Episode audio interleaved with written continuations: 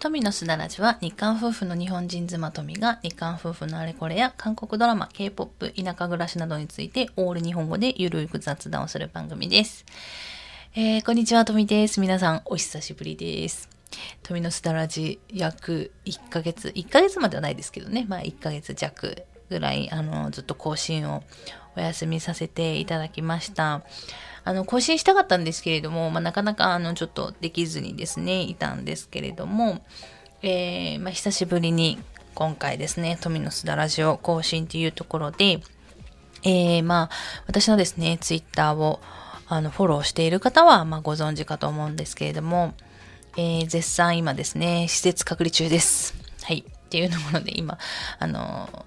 韓国にですね、行って、まあ、それから帰ってきまして、日本に帰ってきまして、今ですね、福岡市内のホテルで、まあ、施設隔離になっております。まあ、ニュースね、見ていらっしゃる方はわかると思うんですけれども、あの、韓国から入国する人は6日間の施設隔離が今必要な状況になってますので、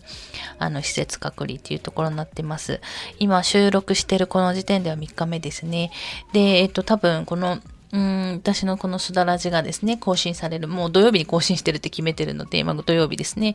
更新の日は5日目になるかなと思います。で、あの、放送日、あの、すだらじの、まあ、放送日の翌日に、まあ、えっと、PCR 検査を受けて、まあ、陰性になれば、あの、今度は自主隔離の方になりますので、今度こそ宮崎のお家の方に帰れるっていうような形になるかなと思います。で、本当はですね、あの、すだらじではなく、喋らじの方をですね、更新したいんですよ、私も、本当は。あの、皆さんですね、喋らじの方、旦那じのね、あの、はちゃめちゃな、何言ってるかわからない、あの、めちゃくちゃな韓国語ですね。あの、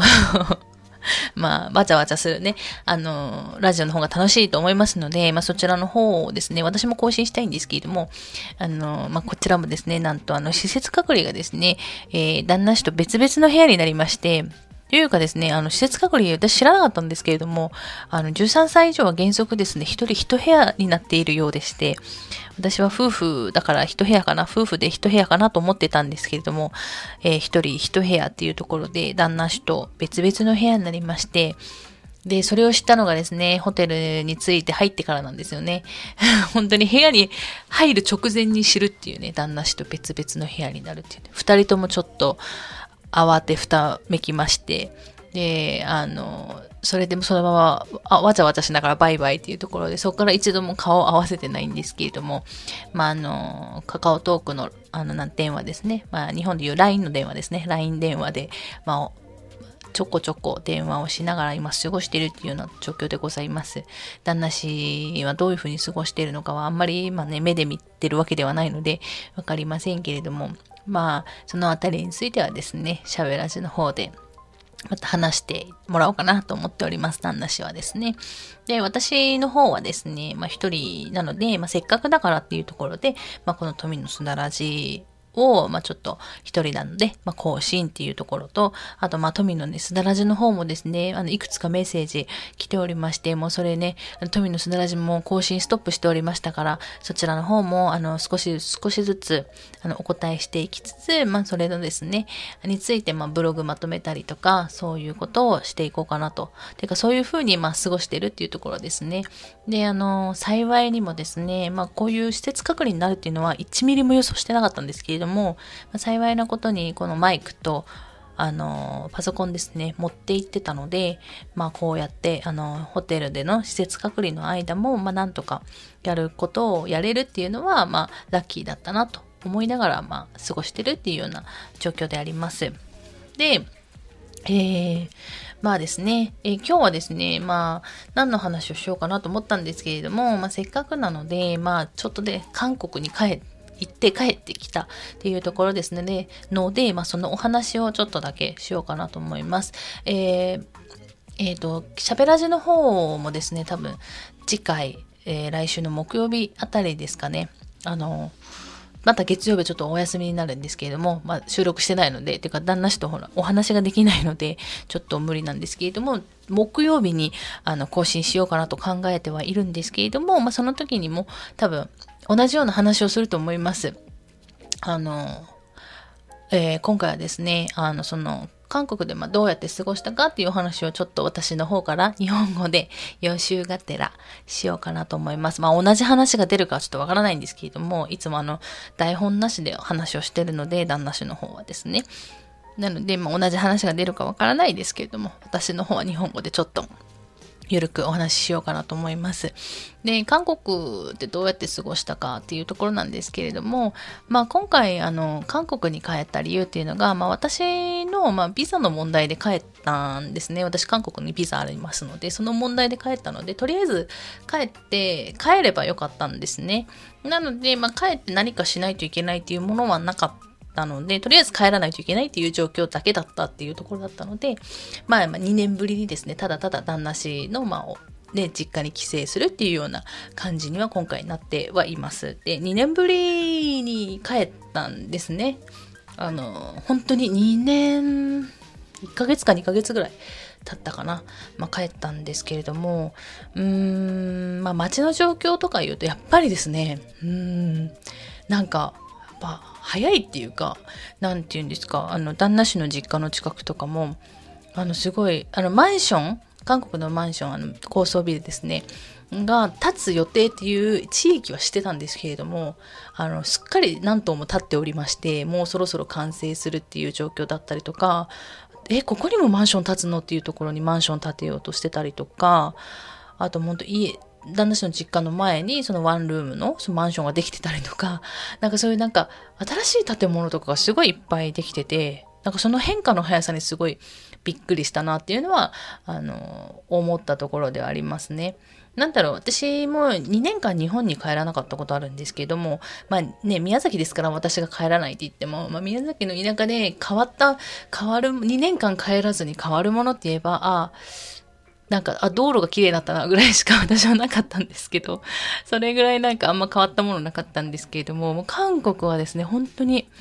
早くて、えーっていうぐらいもう本当に建物建つの早みたいな、新しい建物たくさんみたいなのもありましたし、まあこういうコロナの状況なので、まあインサドンとかもですね、ちょっと用事があって行ったんですけれども、そういう逆にすごい観光地だったっていうところは、逆に人がすごいいなくて、やっぱりお店が閉まってたりとか、ちょっと静かな雰囲気だったりっていうのは、やっぱりありましたよね。で、えっ、ー、と、コロナの状況での韓国ってどんな感じですかっていうとこも気になる方いらっしゃるかと思うんですけれども、まあ、あの、まあ、ちょっと比較には全然ならないんですよね。だって私、あの、宮崎の田舎の方に住んでるので、またね、韓国は都会ですから行ったところが全然変わる、あの、比較とかいうのはできないんですけれども、もう私が感じたところでは、そんなになんか日本と変わるようなことはないんですね。まあ本当に、基本的な感染予防対策をみんなやってるっていうところですね。ただ、まあ一つ、日本と全然違うっていうのが、あえがあるっていうならば、あの、あれですね、まあ、あの、韓国の情報をこう、いろいろ収集されてる方はわかるかと思うんですけれども、まあ、お店とか、とかですね、ホテルとか、あの、施設とか入るときにですね、あのどういう人が、まあ、ここに来たかっていう、誰が訪れたかっていう記録を残さないといけないんですね、韓国の場合は。なので、それをしないといけないっていうのが、まあ、ありましたね。それがやっぱ日本と違うかなと思ってて、まあ、日本だとスーパーとか行くときに、いちいち誰が来たっていう確認しないと思うんですよ。私全然してなくて、してるのかな？東京の人とかしてるんですかね？まあ、田舎だからしてないのかちょっとわからないんですけど、そういうのしてないじゃないですか。例えば、あの、ファミレス入りましたって言っても、私たちの確認とかしないじゃないですか。だからファミレスでもし、あの、陽性者出ても、ね、あの、ちょっと追跡が難しかったりっていうのはありますけれども、韓国はですね、誰が来たっていうのを、まあ、あの、記録しないといけないっていうのがあるみたいで、で、その記録をするっていうのがあるので、まあ、いちいち入るときにそれがあったっていうのが、まあ、唯一の違いかなっていうのは、ありましたね。まあ飲みに行ったりとか、お店でご飯食べたり、その何ですか、夜飲みに行ったりっていうのを、あの、今回あんまりしてないので、ちょっと夜の、その飲みの事情とかはちょっとわからないんですけれども、まあ普通のですね、普段の生活はそういうのがありました。で、私、その、そのですね、あの、誰が来たっていう確認をするのが、あの、三つ方法があるんですよ。その三つの方法の中からどれか一つをやらないといけないという方法がありまして、で、一つ目が、その QR コードを、あの、持ってる人は QR コード。で、もう QR コードかざすだけでそれでも誰が来たっていう確認ができるっていうのと、二つ目が安心コールって言って電話番号、電話を、電話番号あるんですね、お店ごとに。その電話番号に店かけて、電話をかけて、まあそれで誰が来たっていうのが分かるっていうのと、3つ目が紙に書くっていうね、自分の電話番号とどこら辺に住んでるっていうのを書くっていう、この3つがあるんですけど、まあ、今言ってるように全部電話が関連するんですね。で、QR コード作成にしても、あの、自分名義の本人名義の機械じゃないとその QR コードを作成できないんですよ。もともと自分の、自分用の QR コードを作成できなかったりとか、あとで2番目のやつも電話かけないといけなかったりっていうのがあるので、電話がないと本当にどこにも入れなくて、で、私、韓国の電話番号をなくしてしまったので、あの、もう日本に帰ってきたので、なくしてしまったんですよね。まあ、こういう状況になるって知らなかったので、もうなくしてしまったので、私は電話番号がなくって、だから一人でどっかフラってお店に出かけるっていうのができなかったんですよね。っていうのが、まあ一番今回違ったところかなっていうのはありますね。なのでこれから留学される方とかは、まず電話番号を作った方がいいと思います。まあ、自分名義の電話番号でなくても、とりあえず電話さえあれば、その安心コールっていうのはできますから、だから電話は作った方がいいかなと思います。一番楽なのは QR コードですけどね、QR コードにそのワクチン接種いつしたかとかそういうところも全部情報として入ってその QR コードが作成されるので、まあ一番いいのは QR コードなんですけれども、まあとりあえず電話番号必要だなっていうのは 今回、あの、多分今回の韓国の規制の中で思ったところではあります。で、まあ、どんな風に、あと、どんなことをしたかっていうところになるんですけれども、まあ、今、ちょっとね、ちらっとさっき言ったように、まあ、家族と会ったりとか、あとやっぱ友達とかは本当2年間会ってなかったので、友達に会ったりとかしました。で、友達に会うたびに、やっぱり 2, 2年ぶりにみんな私たちが帰ってくるっていうのは大体みんな分かってるので、まあ大体私たちの食べたいものを聞いてくれて、まあそれをみんなちゃんと、なんて言うんですか、食べさせてくれるというか、あの、リクエストに応えてくださったので、なんかね、私食べたいものほぼ食べたような気がします。で、もうなんか、最初の10日ぐらいで暴飲暴食しすぎて、ちょっとそこから胃がちょっとおかしくなっちゃって、あの、残り何日かっていうところの時には、まあ、旦那氏のお母さんが、あの、わかめスープ作ってくれたんですけど、これは旦那氏のリクエストなんですけどね、もうそのわかめスープが逆にありがたかったぐらい、ちょっと暴飲暴食をしまして、まあ、そういうのも含めて、まあ、いろんな自分が食べた編み物を食べたっていうのはあります。ただ、まあ、やっぱりちょっとさっき言ったように、その電話番号ないと困るので、一人でどっか行けないんですよね。本当は私、キョンボックンとかチャンドックンとかそういう文化財好きなので、そういうとこも行きたかったんですけど、一人でやっぱりね、行けないので、だから、まあそういう行きたいところには行けなかったなっていうのはありますね。食べたいもの食べれたっていうところはありますけれども、あとやっぱ会ったりとかするのに時間がないので、やっぱ行きたいとこはなかなか行けなかったなっていうのはあります。ただ友達、あの、会いたい友達でも会えましたし、あとやっぱりその、もともとの2週間の日程だったんですね。韓国に行く予定が。それがまあ、航空会社の運航スケジュールによって5日間伸びたので、その分、まあちょっとあの、あの人にも会っときたいな、プラスで会っときたいなという人にも会えたので、まあ私的には、まあ満足のいく、まあその韓国の規制だったなと思っております。で、まあまあ、ツイッターの方でですね、ちらっとというか、私がまあちょっと最近ここ連続ずっとツイートしてるんですけれども、あの、友達ん家に泊まりに行った時にですね、友達ん家にネットフリックスがありまして、で、5日間その滞在期間が伸びたというとこもあって、ちょっとやることなくなったので、えー、友達ん家にずっと泊まってたんですね。で、そこでまあ、ネットフリックスあるので、えー、見ました、皆さん。ドラマ見ましたよ。皆さん流行りのドラマ。えー、オジンオゲームでしょ？あと、地を、あの、地獄っていうですね、地獄が読んでいるっていうドラマ。それから、えー、スルギロン・ウィサセンファイルですね。えー、賢い一生活はシリーズ2つとも見て、えー、帰ってきました。本当見て帰ってきてよかったなっていうぐらい